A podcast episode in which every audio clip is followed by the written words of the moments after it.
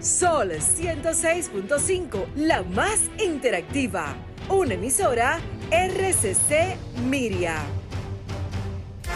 Cada domingo de 12 del mediodía a 1 de la tarde en la más interactiva, Modo Opinión.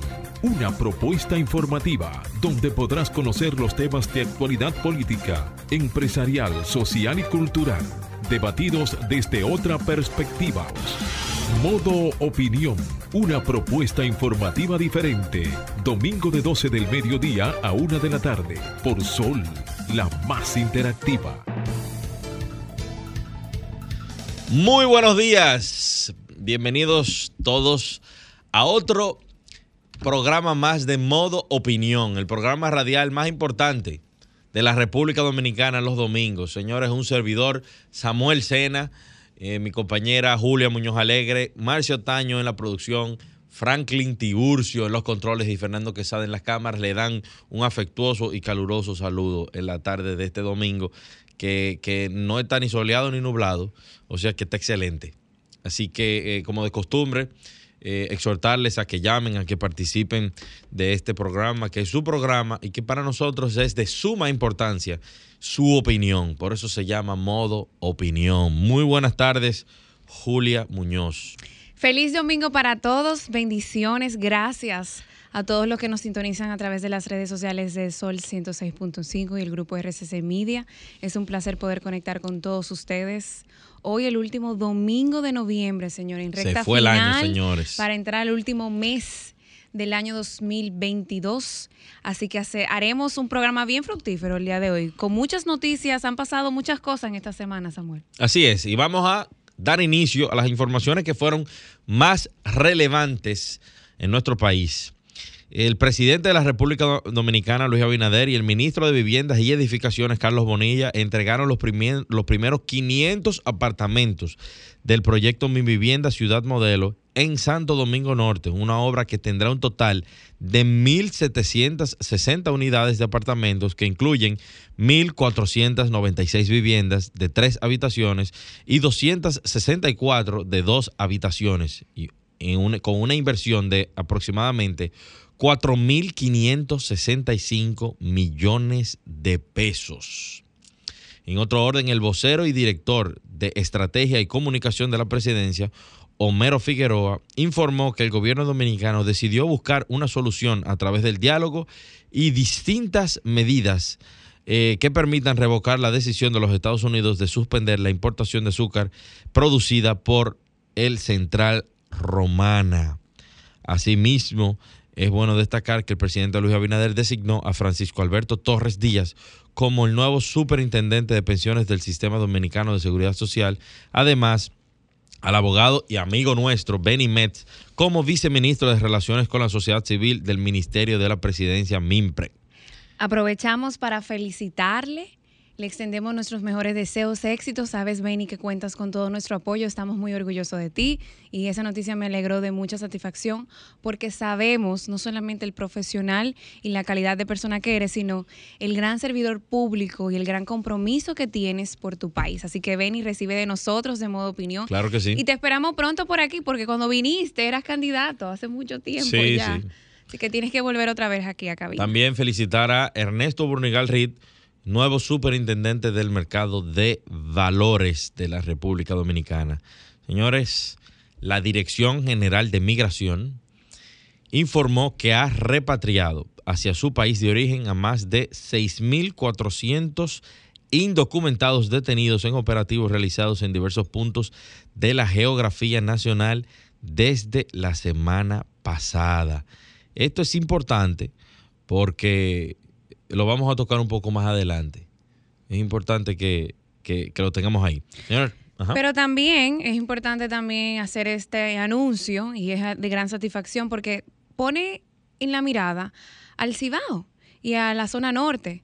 República Dominicana será sede de la reunión de jefes de estados y de gobierno de los países miembros del Sistema de Integración Centroamericana, SICA. Este anuncio lo hizo el ministro de administrativo de la presidencia, José Ignacio Paliza, y dice que los mandatarios se reunirán en la ciudad de Santiago de los Caballeros para abordar importantes temas de la agenda regional y la institucionalidad del sistema. Es importante destacar que eso, eso será llevado a cabo el próximo 9 de diciembre del presente año.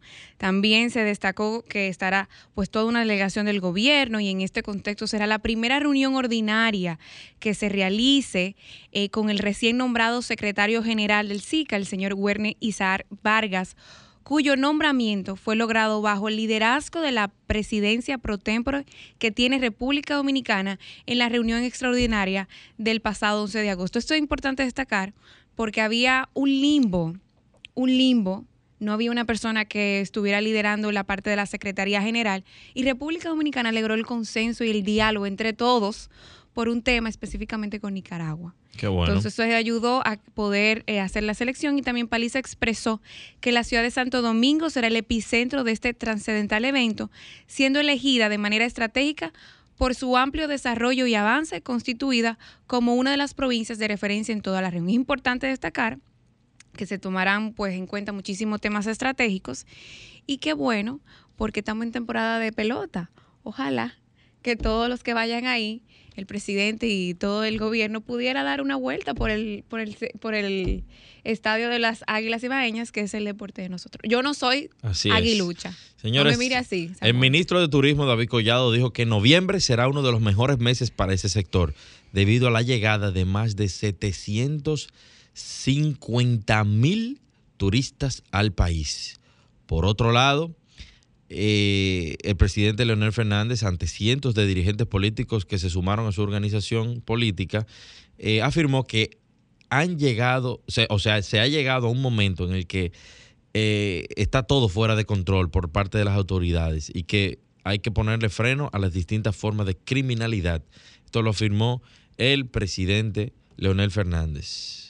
Así que, señores, estas han sido Y- las... Ajá. Ay, falta una noticia. El ¿Cuál? tema que del ministro eh, de Salud hizo, pues, eh, anuncio.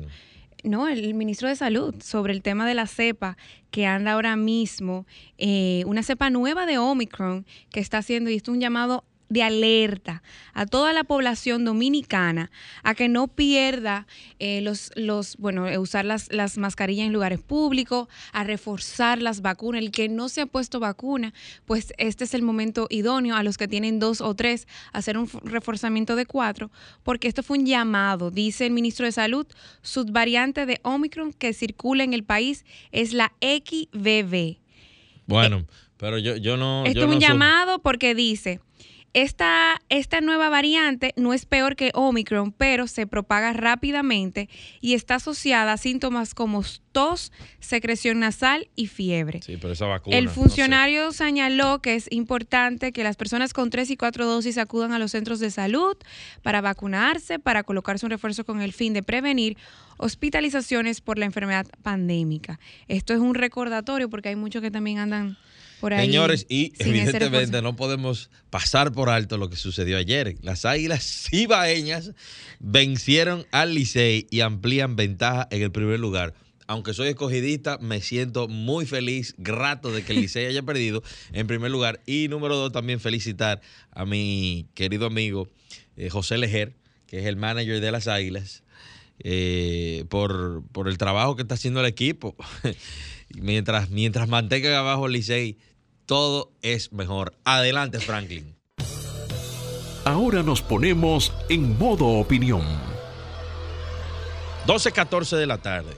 Señores, y para todos los que leen noticias y que siguen los diferentes medios de comunicación en República Dominicana, la información de la semana, la noticia de la semana fue esta, eh, este veto, si se le puede llamar de esa manera, del gobierno de los Estados Unidos a productos eh, derivados o productos que se producen en el Central Romana, en la República Dominicana.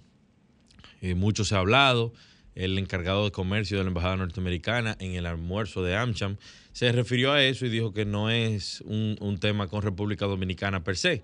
Pero nosotros sabemos, nosotros sabemos que la realidad es que la República Dominicana y el presidente de la República Dominicana, Luis Abinader, el gobierno dominicano, han tenido una posición firme, diplomática, porque en varios escenarios del mundo, como es la, la conferencia en las Naciones Unidas, el presidente en varias ocasiones se ha pronunciado y ha dicho que la comunidad internacional tiene que asumir Haití, porque nosotros lo hemos asumido toda la vida y estamos asumiéndolo toda la vida, porque somos vecinos, tenemos importantes intercambios comerciales.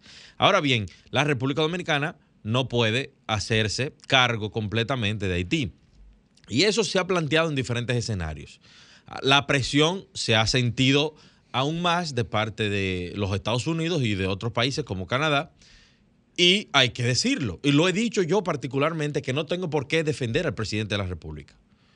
Lo he dicho. El presidente se ha puesto los pantalones y ha hablado de manera firme como nosotros los dominicanos queremos que se hable.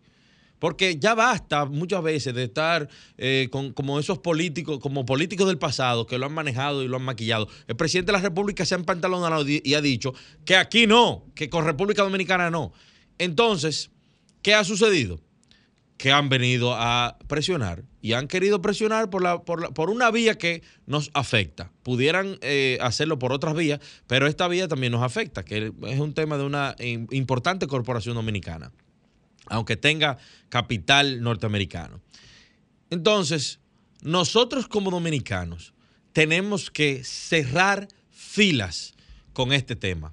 Y fíjense que digo, cerrar filas con este tema y no con un tema político, no cerrar filas con el gobierno, con este tema porque esto es algo que nos atañe a todos. La comunidad internacional y específicamente los Estados Unidos de Norteamérica siempre han tenido la idea, el concepto de que la República Dominicana pudiera ser una salida para la crisis haitiana, una salida para ese estado fallido, para esa finca con personas en condiciones inhumanas, pero que ellos no han podido asumir de una manera eh, eficiente y eficaz. Y entonces la República Dominicana, todos nosotros, los ciudadanos dominicanos, tenemos que ponernos a una a defender esa línea que gracias a Dios ha sido plantada desde la presidencia de la República. No hay solución haitiana en República Dominicana. Puede haber colaboración, puede haber eh, gestiones, lobby, cabildeo de parte de, de- de nosotros para colaborar con la causa como lo hemos hecho continuamente. No hay solución dominicana a un problema haitiano. Siem- a, a un enorme problema haitiano. Entonces, ¿qué sucede? Eh, creo que nosotros tenemos que identificar este tipo de presiones porque se, pasan. Fíjense cómo nos está sucediendo a nosotros con eh, el tema haitiano, pero está pasando en El Salvador con el tema de los derechos humanos. Es una realidad que El Salvador, la República del Salvador, ha tenido que enfrentar durante décadas las bandas y las maras salvatruchas. Hoy por hoy tienen un presidente que es un, tanto radical, es una realidad, pero que está limpiando las calles, está eh, colaborando con la ciudadanía para que haya una eh, República del Salvador más segura. Pero ahora, ahora es que salen la Comisión Internacional de los Derechos Humanos, que todo el mundo sabe por dónde viene financiada, a decir que en El Salvador se están violando los derechos humanos. Pero lo- los, los derechos humanos de quién? De los delincuentes se le están violando los derechos humanos.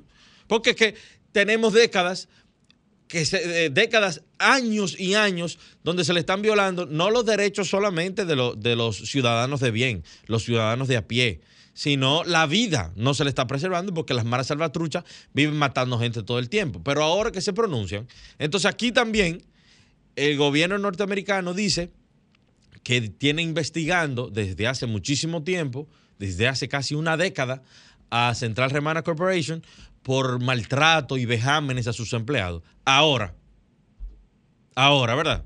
Ellos, ellos querían esperar una década para poder rendir ese informe y tomar una decisión. Ahora, ahora, justo cuando se quieren o se ha solicitado que la República Dominicana acoja en calidad de refugiados a ciudadanos haitianos, negativo, negativo. Para acá No, ni un solo refugiado. ¿Por qué? Porque eso incluye o, lleva consigo una serie de prerrogativas que luego no van a poder ser echadas hacia atrás. ya después que una persona, un, Estado acoge a un refugiado, tiene ciertos derechos, se derivan una, una serie de derechos que la República Dominicana no está ni en condiciones, ni en capacidad, ni en interés de asumirla. Así que, vuelvo y rectifico, la República Dominicana debe apoyar la posición gubernamental en este sentido. Es cuanto. Adelante, Franklin.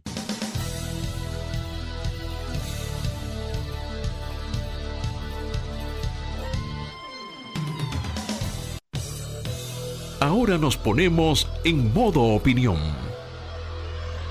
12 y 21 de la tarde estamos en línea con Ramieri Delgadillo, periodista que se encuentra justamente en la marcha de las mariposas que se está llevando a cabo aquí en Santo Domingo, Distrito Nacional.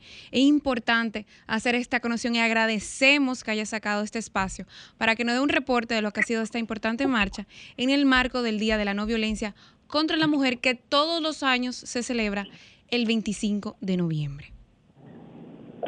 Bien, gracias Julia y a todo el equipo de Modo Opinión. Así es, ya acaba de concluir recientemente, hace apenas minutos, esa gran marcha, una marcha que se hace cada año eh, con el objetivo de visibilizar eh, la violencia, ese flagelo que durante años eh, nos ha arrebatado la vida de mujeres y niñas, porque no es una sola, incluso vemos casos donde las víctimas eh, ni siquiera han pasado la mayoría de edad. Es una, una manifestación cívica, familiar, eh, abierta, donde más de 80 organizaciones em, sociales y, la, y la, la misma sociedad civil independiente pues se dio cita desde la avenida Mirador Sur, esquina Jiménez Moya, hasta el centro de los héroes. Ah, allí finalizó con un emotivo acto donde se leyó el manifiesto, donde están los reclamos, las reivindicaciones que exige la sociedad en cuanto al tema de la violencia de género, los feminicidios, y también algunas actuaciones artísticas, entre ellas eh, una presentación de dos de los números del exitoso musical Mariposas y Acero. ¿Cuál fue entonces, después de esta marcha, cuál es el siguiente paso? Yo considero eh, como periodista y como activista es seguir eh, eh, alzando la voz, haciendo lo que se tenga que hacer, acciones sociales como esta marcha, para lograr que realmente el Estado se tome en serio el tema de la violencia. O sea, necesitamos un compromiso real por parte de los tomadores y tomadoras de decisiones, pero también de la misma sociedad. Yo creo que todos los sectores, el tema de la violencia debe ser manejado de una manera integral nosotros como medios de comunicación, desde la educación también eh, y desde el Estado, desde la justicia, sobre todo, eh, el, tenemos que seguir en las calles, tenemos que seguir eh, demandando, exigiendo que de una vez y por todas se dé una respuesta contundente y real por parte de quienes toman las decisiones en, este país y quienes diseñan las políticas públicas que pueden prevenir y erradicar la violencia de género.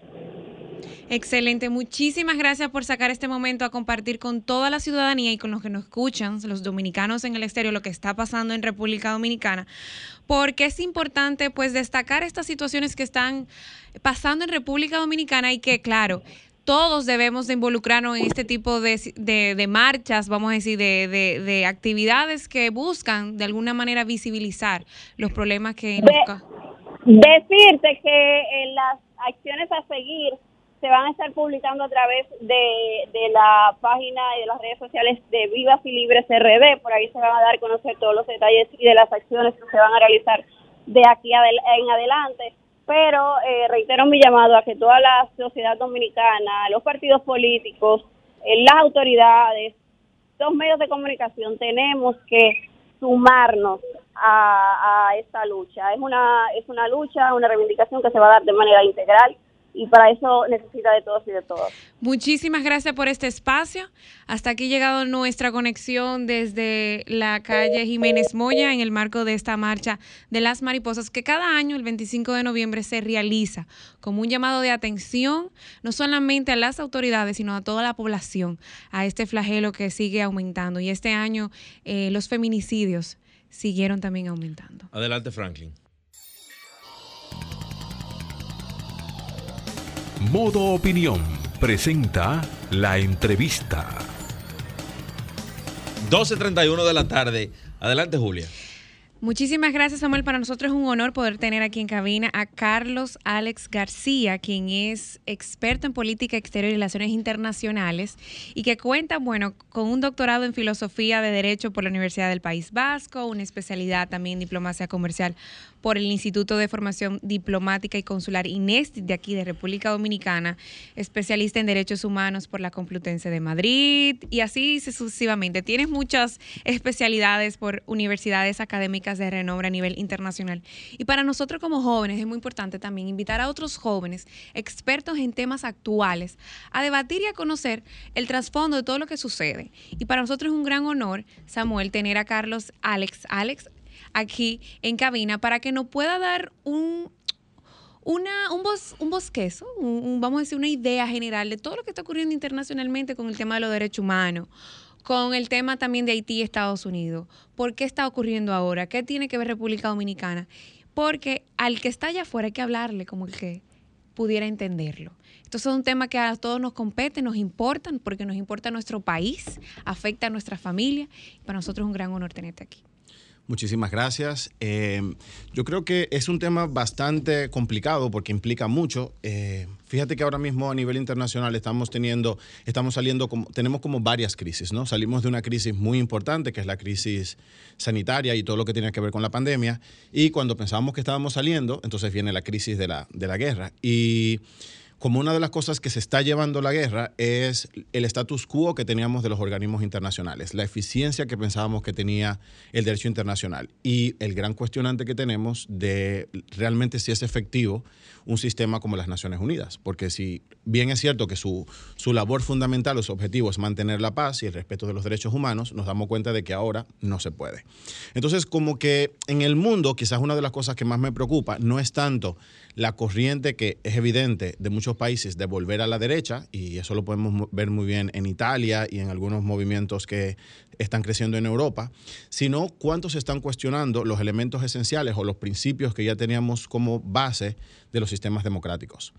Y una gran pregunta es, ¿sirve de algo la democracia? Fíjate que uno de los, de los pilares más importantes que, que, tiene la ideología china es decir, bueno, yo no tengo total democracia, evidentemente no tengo respeto a los derechos humanos, pero tengo una máquina comercial económica impresionante y estoy sacando millones de personas al año de la pobreza.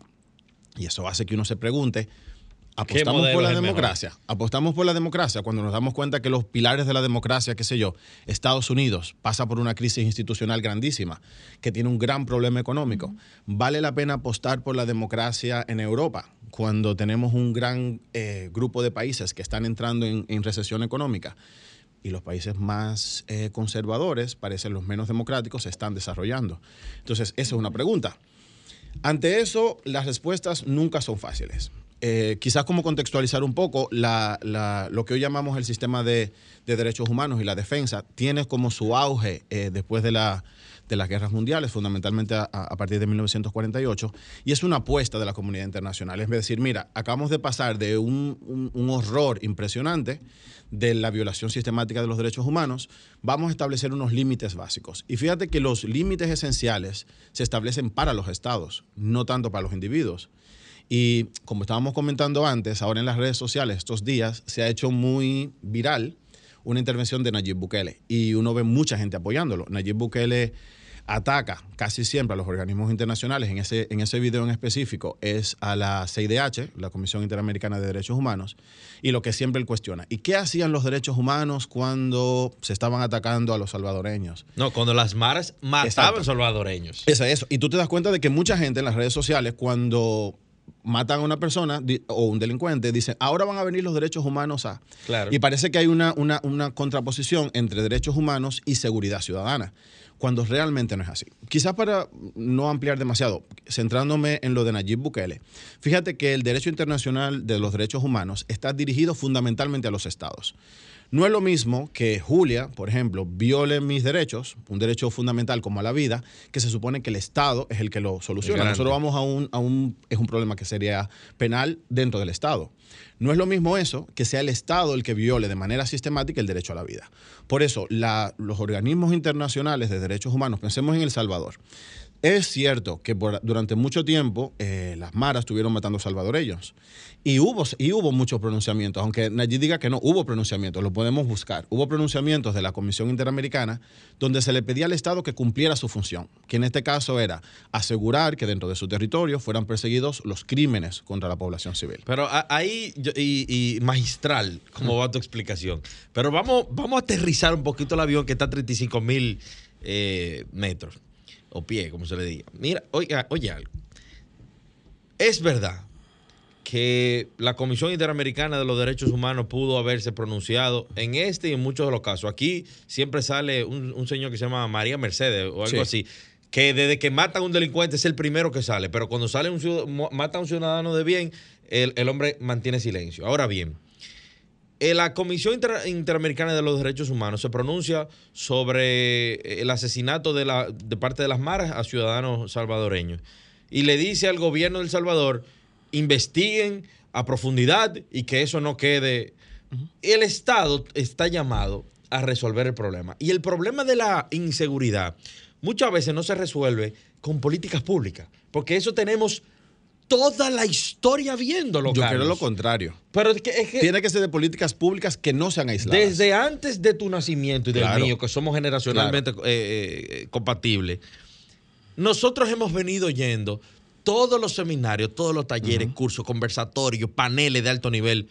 Sí, vamos a elaborar política pública, política pública, política pública. Y a la gente la siguen atracando, a la gente la siguen matando. Y al final, muchas veces, y te digo que esas son, eso es algo muy personal, que yo he venido, creo que a- ya a, adentrar en mi ser.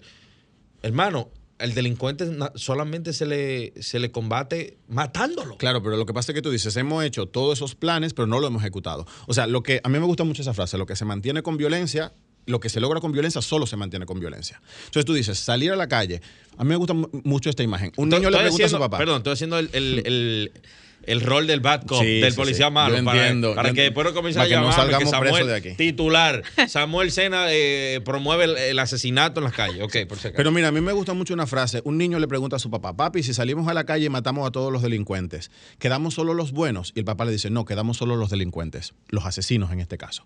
O sea, si ahora mismo el Estado es el que sistematiza la muerte de personas, ¿qué lo hace distinto a los que matan personas?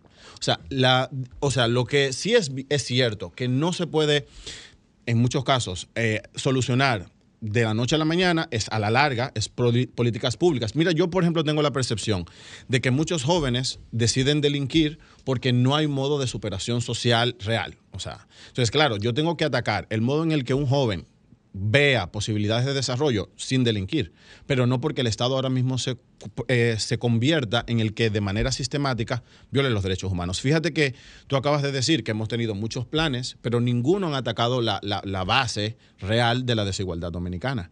Hemos aplicado mano dura muchas veces y seguimos teniendo el mismo problema. Así que parece que la mano dura no es la solución. Si fuera así, los países que violan más los derechos humanos fueran los más seguros. Y nos damos cuenta que en el mundo es al revés. Los Al países revés. más respetuosos de los derechos humanos son los que tienen menos tasas de delincuencia. Entonces, claro, porque no... Recordemos que los derechos humanos no son solamente una cosa, son 30 derechos que están interrelacionados y son interdependientes. Es decir, si yo violo un derecho, no, no doy la posibilidad que los demás derechos se desarrollen.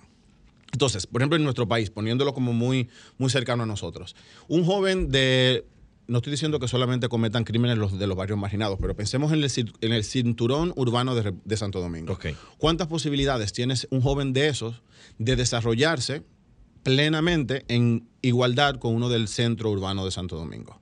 Muy No. pocos. Entonces, el Estado está llamado a solucionar esos problemas que están en la base, no en convertirse en el violador eh, constante de los derechos humanos. Y como decía antes, ¿Por qué las comisiones internacionales atacan a los estados? Porque no es lo mismo que una persona me viole mis derechos, que se supone que el Estado es el que tiene que responder a eso, que el Estado sea el que se convierta en el violador constante de los derechos humanos. Porque la yo puedo enfrentar a un individuo que me viole los derechos humanos, yo puedo enfrentar a Julia, pero yo no puedo enfrentar el aparato estatal.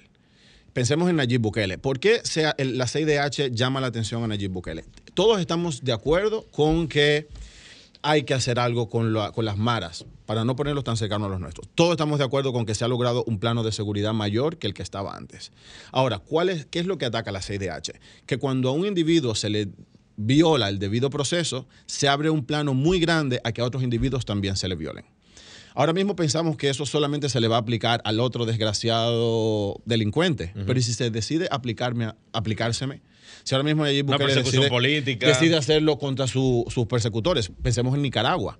En Nicaragua empezó como una represión simplemente a grupos, terminó siendo una represión contra toda la oposición. Pensemos en Afganistán, pensemos en cualquier país autoritario. Se utiliza el derecho o la persecución para atacar a grupos. Y, pensemos en República Dominicana. O sea, lograr lo que se llamó la estabilidad política democrática durante los 12 años de Balaguer se hizo a sangre, ¿no? A sangre y fuego. Entonces, ¿qué es lo que tú tienes que decir? Si yo tengo ahora mismo una posición disidente, tiene que el Estado asegurarme el derecho humano a la libertad de expresión. Y pensemos de que la democracia es consustancial, antes no, pero actualmente, democracia es consustancial a derechos humanos. No puede haber una democracia sin defensa de los derechos humanos como no hay un sistema autoritario que respete los derechos humanos. O sea, como que son casi incompatibles.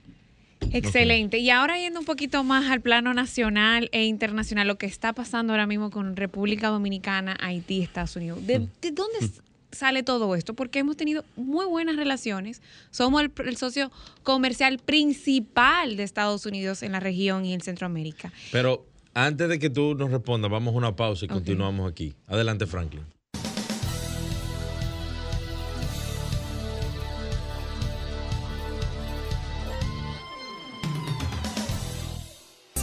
Ahora continuamos con Modo Opinión, donde nace la información. 43 de la 46, perdón, de la tarde. Seguimos aquí con Carlos García, eh, analista en política exterior. Y antes de irnos a una pausa, eh, Julia le había hecho una pregunta. Claro, después de la magistral introducción en derechos humanos que nos hiciste, queríamos como aterrizar un poco con todo lo que está pasando, porque mucha gente tiene esa curiosidad de saber qué es lo que pasa si estábamos llevando una relación muy amistosa, asertiva, controlada con Estados Unidos y Haití. ¿Y qué ha pasado? O sea, ¿por qué este, este revolote, así como bien dominicano, con la situación de Central Romana, los... ¿qué, ¿Por qué ha pasado todo esto? Ok, yo, lo real, ¿no? Lo real. Yo, mira, como en contexto real, Haití está pasando por una crisis multifacética, multidimensional, muy grave.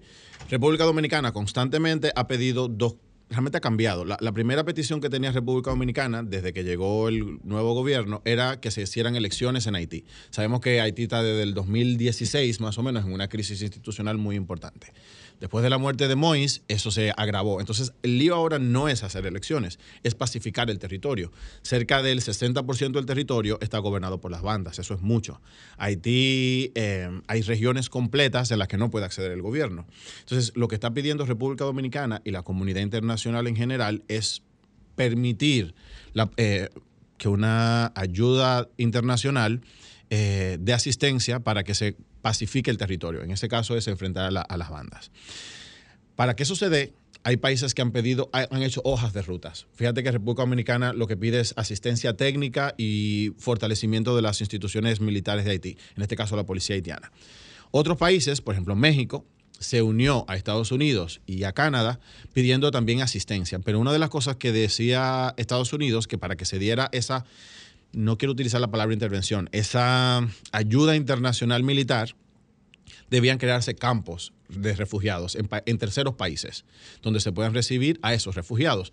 De manera no oficial, como oficiosa, dice que se solicitó eso a República Dominicana, que sirviera de puente para los refugiados. Todo lo que sabemos de lo, del derecho internacional de los refugiados, sabemos que eso tiene unas implicaciones muy importantes. Que generan derechos. Generan derechos, generan también espacios intermedios que, que la comunidad internacional gestiona. Entonces, el gobierno dominicano ha dicho que no. Yo quiero recalcar que el problema de la, de, la, de la central romana no es actual. Los informes sobre posibles violaciones de los derechos de los trabajadores son muy viejas. Estamos hablando que el primer reporte es de 2017. Así que es una cosa que venía desde hace mucho tiempo. Y que ocasionalmente. Quizás ahora sí explotó. Yo Pero quiero que explotó- explotó- explotó porque Yo quiero sí. que pensemos. Pero, pero, pero, ¿por qué? Eso Ya- sería como ya- el soft power de generar una presión al Claro gobierno sí. Yo creo- dominicano yo- para que de alguna manera eh, tome otras medidas con el caso de los refugiados. Yo quiero como diferenciar, y aquí voy a hacer dos cosas. Primero la opinión institucional y después la opinión personal. Entonces, institucionalmente, lo primero que yo diría es que no podemos ver como ataques cuando se nos hacen llamados de atención sobre respeto a los derechos humanos. Es lo primero. Eso, eso es algo es normal. como la idea. O sea, como que la idea es, todos los países del mundo, cuando cada año nosotros enviamos unos informes sobre respeto a derechos humanos, sobre, por ejemplo, la CEDAW, Sí. sobre cuánto estamos mejorando en los derechos de las mujeres y, le- y derecho a la igualdad, cuando estamos respetando los derechos Eso a de los gobierno. Entonces, cada año nosotros nos hacen unas recomendaciones sobre cómo mejoremos, mejoramos eso. En Entonces, a nivel institucional, podemos decir que cada año nos dicen cómo vamos en el respeto a los derechos de grupos o en general de los derechos humanos. Esa es la, la parte institucional. Y yo en ese sentido diría, mira, que nos llamen la atención sobre un, un- un- grupo específico de producción, que en este caso es Central Romana, que es de capital norteamericano. En inicio, no, sí, la mayor parte del capital de la Central Romana no es dominicano, es eh, estadounidense. En inicio, no, no habría que verlo como un problema. Ahora, en el contexto actual, en el que nos damos cuenta de que hay una fuerte presión de que se tomen medidas para salvaguardar la, vida y la dignidad de las personas en Haití y que la comunidad internacional está siendo cuestionada, sobre todo Estados Unidos, uno lo puede, y ahí estoy dando una opinión muy personal, ahí pudiera tomarse como ciertamente soft power, un modo en el que se mete presión a la República Dominicana de algún modo. de algún ¿Y por modo. qué ellos no lo reciben en su país? Por ejemplo, ¿por qué México o Estados Unidos o Canadá no lo reciben en su Yo país? me Pensemos- que tú yo sabes creo- que Estados Unidos tiene ocupado, creo Claro. que es el 10% solamente. Claro, su población es uno de los países que tiene menos eh, eh, O sea, tasa porque entonces, si de- Estados Canadá Eh, tiene menos población que la República Dominicana. poblacional. Sí. ¿Por qué no lo reciben ellos como refugiados? Ok, pensemos en una cosa que yo siempre digo a la gente, porque la gente me dice, ¿y por qué la comunidad internacional no toma medidas? Porque cada país está teniendo sus propios problemas. Es decir, tú pensemos en Francia. Francia ahora mismo tiene una crisis institucional muy importante. Estados Unidos tiene una crisis política muy importante. Tenemos un, un gobierno súper polarizado. La población estadounidense no está pendiente a lo que está pasando en Haití, está pendiente a su propio problema. ¿Qué nos pasa con la crisis energética, por ejemplo? ¿Qué nos pasa con, la, con el, el aumento impresionante que tienen los costos? Entonces, Nosotros la gente también estamos en no eso se está mismo. metiendo. Y apa- aparte de eso, también tenemos los haitianos. entonces lo que le digo es, la gente, primero, el- la población no está atento a lo que está pasando en otros países. Es lo primero. Lo segundo, yo creo que es mucho más fácil eh, de erogar, y yo creo, y esto es dando una opinión muy, muy, muy particular, erogar la responsabilidad a, a terceros países. Fíjate que la gestión de la migración, Estados Unidos la está erogando a otros países, al Triángulo Norte, a, a México. Está viendo qué se hace con los migrantes en ese lugar. Decir que un país asume una población de otro territorio es como ir no es una opción, porque no ha pasado. ¿Y por qué- y por qué no- ellos no ha quieren- y pasado. por qué ellos quieren que nosotros No ha pasado. Entonces, lo que se quiere crear, y ahí lo digo, eso es lo que tenemos que criticar, porque se nos pide crear campos, campos de refugiados sabiendo lo que eso implica a futuro, ¿no? Entonces, sí, eso es lo que podemos criticar. Se nos está pidiendo una, una cosa que no podemos hacer, pero tampoco le podemos decir a Estados Unidos que asuma. Dos males no hacen un bien. Y eso cuando la gente dice, no, porque en Estados Unidos también deportan, porque Estados Unidos matan. Dos males no hacen un bien. Lo que tenemos que sentarnos y ver qué propuestas podemos hacer para solucionar el, lo que dice el Pero presidente más de una vez. El problema haitiano hay que resolverlo en Haití. Fíjate Claro. que hubo una respuesta que dio eh, Silie sobre cuando, cuando se nos hizo la, la- la- declaración que hizo el alto comisionado para los refugiados, el ACNUR. ¿Qué es lo que le estaba diciendo? La- eh, lo que no tenemos que atacar el problema de las migraciones. Lo que tenemos que atacar es el por qué las personas migran. Lo mismo que está pasando con Venezuela. Entonces, se está tratando de gestionar los efectos sin atacar las causas. Pero tú sabes cuál es el problema? Que los Estados Unidos son Bueno. los primeros que viven metiéndose en los problemas de los demás. Sí. Son los, oye, no, tú- Eso es parte de su política La exterior. República Dominicana Eso no puede despedirle a los Estados Unidos que asuman. Claro. Pero hermano, tampoco ustedes nos piden que nosotros Claro. asuman. Ahora, también en el mundo se ha querido eh, darles, o no sé quién es que le ha dado ese poder supra eh, supra, supra, supra país a Estados Unidos como los policías del mundo. que es una hegemonía. Pero nosotros mismos, claro, Bueno, nosotros mismos se la damos. de Ocúpense de región su de problema. América, Pero o nosotros sea, mismos se lo decimos. Lo que la como- gente dice, como- Estados, como lo que tú acabas de decir, Estados. Unidos que lo asuma.